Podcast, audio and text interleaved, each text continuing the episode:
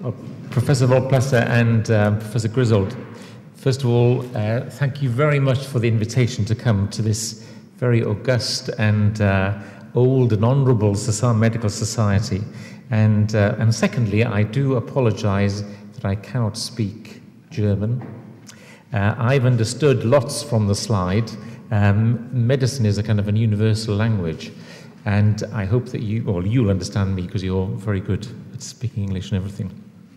But I do have one son who is fluent in speak, uh, speak German speaker, and uh, I only wish that he was here uh, with me. Uh, so um, I was going to um, talk about diabetic neuropathy, and I thought that, um, as you all know, the commonest neuropathy that diabetics get, as you've, as you've heard today, is a very symmetric, sensory, often painful neuropathy that affects the feet more than the hands. And uh, so that's the commonest one. And I thought today I would give you a very clinical talk on a different aspect of diabetic neuropathy, which is some neuropathies that are reversible. They may not seem like that at the beginning, but, but they are. And um, what I'm going to do is to cover a couple of generalized neuropathies that get better, and then to look at two focal and multifocal neuropathies that also do show recovery. So we'll start with the hyperglycemic neuropathy. So all of you that do diabetic clinics, for us as neurologists, when we see a patient with a neuropathy presenting for the first time, then obviously diabetes is the first thing that we look for. And these patients, when they have high blood sugar, sometimes not that very high, they develop numbness and tingling and pins and needles, affecting mainly the feet and then the, the fingertips. And as soon as you correct the hyperglycemia, the symptoms resolve, they just disappear. And so at this stage, we don't think that there is any major alteration to nerve structure. So this is a metabolic phenomenon, and uh, how it produces pain and symptoms is not entirely understood. But it, get, but it gets better. The next group of symmetric neuropathies are slightly uncommon but they form a very distinct group of patients. And these are patients who develop acute, severe, painful neuropathy. And there are two types. The first type was described by Chakravarti as soon as insulin was, uh, was used as a treatment, and he called it insulin neuritis. Now, we don't think that it's an inflammation of the, of the nerves. Um, but the patients develop severe pain, and over a period of about a year, or sometimes a bit longer, the symptoms gradually resolve. So, this is insulin seemingly triggering a very severe painful neuropathy. The next group are those where Blood sugar control is tightened, but not necessarily by insulin, so it can be by oral hypoglycemic agents. And again, they develop severe pain. And in all of both of these groups, the clinical examination is often normal. So you don't get the absent reflexes, peripheral sensation is often very normal, and even nerve conduction studies can be normal. And the treatment of both of those uh, is to try and keep the diabetic control as good as possible, despite the fact that you've tightened up the blood sugar that's triggered the neuropathy. The main thing is to keep the diabetic control tight and to manage the pain. And uh, the patients that we collected with these uh, two uh, types of neuropathies get very extremely depressed. Their, their, their pain is, is, uh, is extremely severe, and they become very depressed, they become insomniac, and uh, sometimes when the months go by and you see no resolution, the doctor can sometimes give up hope, but nearly all of them make a very good recovery. So they sometimes are left with some numbness of the feet eventually, but the pain resolves in nearly all cases. Now, this is one, uh, one case uh, that I want to go through with you. And uh, so, just to explain what the, what the chart shows, so this is borrowed from Peter Watkins, who's a diabetic uh, physician at King's College Hospital, with whom I collaborated to uh, collect some of these cases. And uh, on this graph, you've got time that goes along here. So, this is about a four year follow up of this patient. This is one patient. And on this axis, you've got the weight loss in kilograms. And there's a very curious association in this phenotype between weight loss and pain.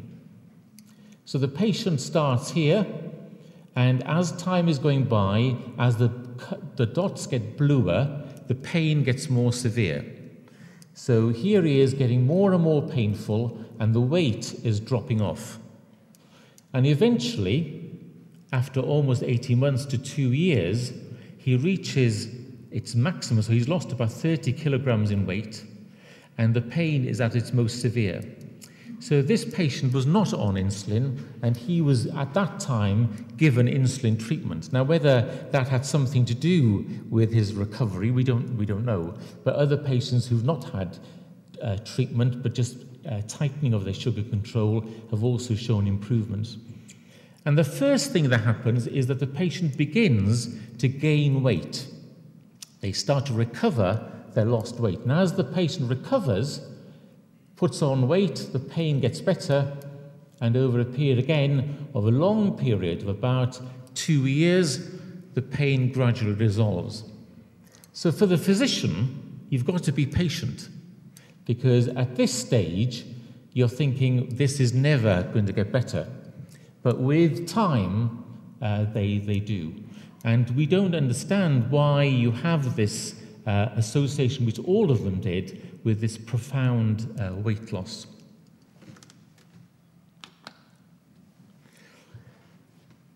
The other two groups, I'm not going to talk about cranial neuropathies or uh, focal limb neuropathies, but to talk about two neuropathies that I've got a particular interest in. One is the thoracolumbar neuropathies, and the last would be what's called diabetic amyotrophy, or the lumbosacral uh, plexopathies that diabetics get. So um, this is the sort of um, uh, the main paper that had kind of described uh, these uh, cases and, and is what triggered my interest. So these again form a very clear group of patients. They're slightly older, but not necessarily old. There's no difference between types of diabetes, and men seem to get it more commonly than women. So, what's the phenotype? Well, they all develop abrupt onset of pain somewhere on the trunk or the abdomen. So, over the chest, the back, or the front. Uh, and the pains, like a lot of diabetic neuropathy pains, are worse at night. And the patients will tell you that they cannot bear anything to touch their skin. And when you examine them, you can run your finger over a certain patch, and either very early on it'll be very sensitive, or later, as it resolves, it becomes numb, and you can delineate a very clear area of abnormality. And it's of course, predominantly sensory. They all resolve over months, and again, curiously, a proportion of these patients have an associated weight loss at the same time. And in the patients that we looked at, a number had the common diabetic polyneuropathy, and a few had had this lumbosacral plexopathy as well. Now, when you um, see these patients, at the beginning, you might think that the pattern of sensory loss is non organic. It doesn't seem to make sense. until you start to look at the anatomy of the intercostal nerve. And uh, so the intercostal nerve has these little branches, the little branch that goes to the back, this longer branch that comes along the trunk, and then a, a, a mid uh, chest uh, branch as well, the lateral cutaneous branch. And uh, on this um, uh, little human being here, I've just annotated four patients that presented with this syndrome. And by the time that they, when we had very long waiting lists to see neurologists, many of these things had already resolved by the time they came to see us. But as you see patients um, early on, you, you can see what they're complaining of. So this, this patient uh, was, came from the diabetic clinic with what seemed like a herpes zoster, severe pain across the flank, uh, but no rash, just severe pain and contact discomfort. And uh, this patient we saw in the um, accident and emergency unit, who was under the surgeons as a diabetic patient with acute appendicitis, was the diagnosis. Had severe pain in the iliac fossa with what they thought was guarding because the patient wouldn't allow them to touch the skin. And that was probably a lesion that affected this little branch. Now, there are some very odd ones. This patient presented with chest pain, just severe pain across the chest. And in an elderly diabetic, obviously you might think that it's cardiac, but he had a very clear area of hypersensitivity just over the chest. There are some very odd lesions. So this was a young, youngish uh, girl who presented with severe pain that came went from the axilla, so at about so T2 all the way down to T8. And so anatomically, it looked as if it had picked off this branch, but at multiple segments. And the pathology of this um, syndrome is, is unclear. So beware, therefore, of the diabetic patient that complains of pain in very unusual places. And uh, the last example that we had was a, a young girl who had become anorexic as a way of trying to control her diabetes. So she clearly had some emotional issues as well. And she complained of severe pain over the shoulder blade. And uh, she'd been to see a number of people uh, about this pain, and nothing could be found. But I'm sure that what she had was that she had one of these little lesions uh, affecting this dorsal ramus, with just very severe localized pain. So, in a diabetic patient, odd pain across uh, the, on the chest or the back or the trunk, uh, you think about this syndrome. Now, when it affects the chest wall, you don't see any muscular problem. But when it affects the abdomen, you can get um, herniation. So this is weakness of the abdominal wall, uh, courtesy of Roberta Giloff at Imperial College. So here's a little herniation of a patient who had this uh, syndrome, had severe pain in this area, and his abdominal wall has swelled. And this is a bit more clear cut. So here's, you can see after the pain had gone, the weakness develops, and you can see it uh, on the abdomen, but you don't see the weakness, uh, obviously, over the chest wall but presumably you do get denervation. So that's the um, thoracolumbar neuropathy, which is a very uh, interesting um, phenotype. And the last thing I want to talk about is the lumbosacral radiculoplexus neuropathy. Now, neurologists, we like to give things the longest and most complicated names. We're almost as bad as dermatologists. And uh, what I'd like to do is to take you through just a case history to illustrate this syndrome. And one of the things I want to say is that this used to be called diabetic amyotrophy or femoral neuropathy, because in most classical textbook teaching, what you get described is severe pain over the thigh followed by wasting of the thigh and the loss of the knee jerk on that side. So that's the kind of standard phenotype that we all, well, certainly that's what I had as a medical student and as an undergraduate. And what I want to try and persuade you is that this syndrome is much more extensive than that. It's not a femoral neuropathy, it is a problem of the lumbosacral plexus. So we don't have any coal mines in Wales anymore. They've, they've all closed. And uh, he was a, a chap who'd been a coal miner, and he presented with a six week history of pain in his back that had come on suddenly. So coal miners do get uh, lots of wear and tear on the back, but his pain got worse. And over two to three days, the pain began to radiate into one leg, and then it radiated down into the other leg. By day five, he began to notice that he had problems with walking, and his legs were becoming weak, but again, it was asymmetric. The right leg was worse than the left. He didn't complain of numbness, and he had no bladder problems. And coal miners are hardy people. They don't go to see the doctor straight away, so he stuck at home, and uh, at four weeks, he, his pain was actually getting a bit better. But he, again, had lost quite a lot of weight. And again, I come back to this common theme that in these painful syndromes, weight loss is a, is, seems to be an associated feature. So, this is over about a month. He's developed asymmetric weakness of both legs, and it's been painful at the beginning. So he had a bit of angina in his past history. And when he came into hospital, although his pain had got better, his weakness had got much worse to the point where he actually couldn't walk without aid. So he was stuck in bed. And by this time, he had a severe asymmetric lower limb weakness, and his ankle reflexes had gone, and his right knee jerk had gone, and the only sensory abnormality that he had was a bit of impairment of sensation or vibration at the big toe.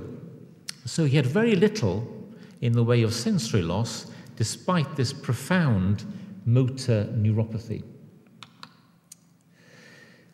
So this man was not known to be diabetic. So when he came in, he was found to have a blood sugar of 16. So this was his first presentation of diabetes. And he had some nerve conduction studies done that showed that he had a small sural SAP, but he was 67. Maybe not doesn't mean much, but he had extensive denervation in the limbs. Now, this is interesting. So, he had an MRI of his uh, lumbosacral spine. He'd had that done under the orthopedic surgeon that had shown degenerative changes. And we did a CT scan of his pelvis because this was a man who had a progressive lower limb motor syndrome with, with significant weight loss. And we wondered at one stage whether he had some kind of pelvic uh, tumor. He had his CSF examined, his protein was, was normal, he had no cells, and the cytology of the CSF was also normal. And he fits the phenotype of what people like to call now the Bruns Garland syndrome. So, Bruns was a German uh, neurologist, or was he? Was he Dutch? Right.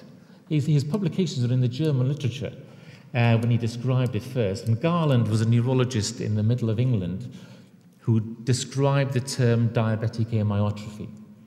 So these patients tend to be elderly, they predominantly type 2 diabetics. And as in this patient, this was the presenting feature of his diabetes. And uh, this syndrome can occur without diabetes. And so we would, for, the, for those of you that do neurology, we would say that even after a year's time, you should still check these people's glucose tolerance test because some can turn out to have diabetes later on. It seems to affect men more than women, and the syndrome I've described, which is severe pain, again worse at night, with weakness developing over days or weeks. So, this syndrome is the lumbosacral plexus problem. Uh, You don't see it very often affecting the brachial plexus, which is a mystery. So, what are the key clinical features of this syndrome? Well, the pattern of weakness is asymmetric and more than just proximal.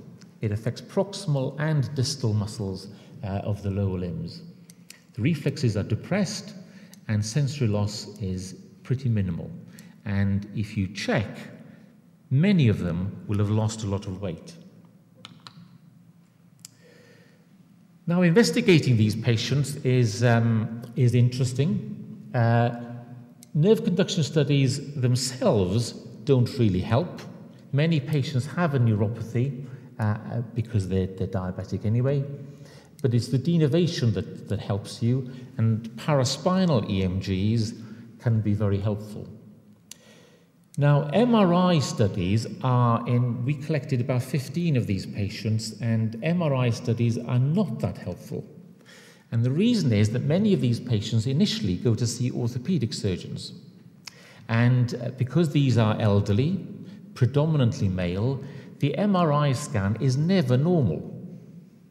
Because they've all got degenerative changes, they've all got slightly narrowed lumbar canals, and of the 15 patients that we had, four had undergone surgery before they came to neurology and, uh, and didn't do very well after their uh, operations.